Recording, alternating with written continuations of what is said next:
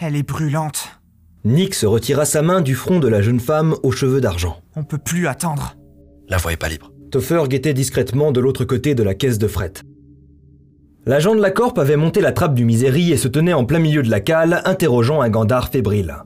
E- Est-ce qu'il y a un problème, madame Nous avons des terroristes en fuite. ah, ah bon D'épaisses gouttes de sueur perlaient sur le front du mécano. Un attentat en plein centre-ville. Tous les vols interplanétaires sont suspendus jusqu'à nouvel ordre. eh, eh bien, merci pour l'info. Au revoir. Une minute. Gandar déglutit. La jeune milicienne sortit une lampe torche et la pointa vers l'intérieur du vaisseau. Tous les vaisseaux doivent être fouillés. Mesure de précaution. C'est pour votre sécurité. Bien sûr. Topher s'accroupit à nouveau. Elle est rentrée. Sérieux Râla Nix. Il remarqua une flaque de sang qui se formait sous la jeune femme. Elle n'allait pas tenir longtemps à ce rythme. Dans la cale du Miséry, l'agent de la Corp soulevait les bâches qui recouvraient des caisses vides sous les yeux d'un Gandar nerveux. Qu'est-ce que vous transportez habituellement Oh, vous savez, des marchandises. Elle retourna une caisse en plastique répandant des moutons de poussière sur le sol. J'aimerais jeter un œil à vos registres, vérifier que tout est en règle. Euh, c'est le capitaine qui s'occupe de. Il est à bord, votre capitaine Gandar gratta la touffe de cheveux roux sur le haut de son crâne. C'est notre nuit de permission. Bon, eh ben je vais me débrouiller. Le cockpit est en haut de cette échelle O- oui, en haut et au bout du couloir. Elle se tourna vers l'échelle menant au pont supérieur. Je vais me débrouiller. Merci de votre coopération. D'un grand coup de clé à molette, Gandar venait d'assommer l'agent de la Corp. Elle tomba au sol, inconsciente. Oh merde. Réalisa le mécano, tout tremblant. Il se précipita vers la trappe et fit signe à ses deux camarades que la voie était libre. Ils chargèrent une jeune femme inconsciente à bord et en découvrirent une autre dans la cale. Mec, t'es sérieux Lança Topher. J'ai- J'ai paniqué. Le capitaine va vraiment nous tuer. Referme la trappe et enferme-la dans le bloc B avant qu'elle se réveille.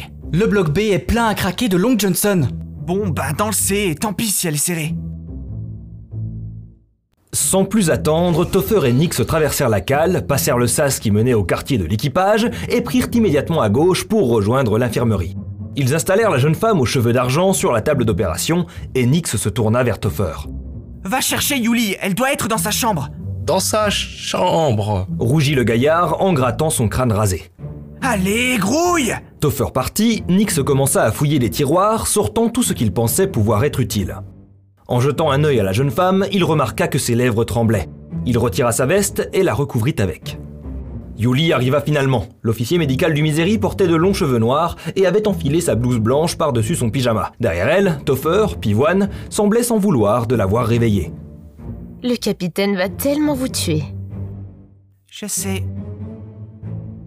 Yuli s'approcha de la table d'opération et souleva la veste de Nix pour observer la blessure. La vache. Murmura-t-elle en jetant la veste au jeune homme. Tu peux la soigner Je vais faire ce que je peux. Nix se tourna vers Topher qui fixait ses chaussures. Tu devrais aller aider Gandar avec l'autre. L'autre S'exclama Yuli. Je t'expliquerai. Elle le fixa avec des grands yeux avant de se focaliser sur sa patiente. Topher retourna dans la cale et passa la deuxième porte qui menait aux espaces de stockage secondaire. Gandar était en train de lutter pour faire entrer l'agent de la Corp inconsciente dans le bloc C, qui n'était rien de plus qu'un gros placard. Tu t'en sors, gros Il essaya de refermer le placard, mais la jeune femme glissa et ses jambes bloquèrent la porte. Non, viens m'aider. Après plusieurs tentatives infructueuses, ils réussirent à la faire tenir dans le bloc C et à refermer la porte. Dans l'infirmerie, Nix avait les mains couvertes de sang, maintenant la pression sur la plaie de la patiente après que Yuli ait retiré le fragment d'Overcraft qui l'empalait. Elle saisit le cautérisateur laser et commença à refermer la blessure, veine après veine. Une odeur de viande grillée s'éleva dans l'air. Une humaine normale serait morte après des dégâts pareils. Remarqua Yuli. Elle est augmentée Les augmentations cybernétiques n'étaient pas rares, quoique chères. Je ne sais pas si on peut encore parler d'augmentation à ce niveau. Elle est plus machine que femme. Ça explique son poids. Je peux stabiliser tout ce qui est organique, mais il faudra un expert en bionique pour vraiment la retaper. Nix jeta un œil à l'intérieur de la plaie. De part et d'autre des organes et du sang, il remarqua des côtes métalliques. D'où tu sors Et l'autre alors Oh, c'est une agent de la Corp que Gandar a assommée dans la cale. Yuli releva ses yeux verts qui s'écarquillèrent.